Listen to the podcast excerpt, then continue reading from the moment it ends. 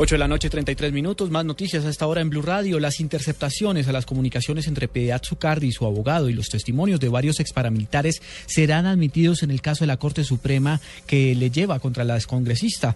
Entre quienes serán llamados a declarar se encuentran Juan Roberto Duque, alias Ernesto Báez, Eduardo Cobotelles, alias Diego Vecino, Rodrigo Tobar Pupo, alias Jorge 40, Salvatore Mancuso y la polémica empresaria del chance, Enilce López.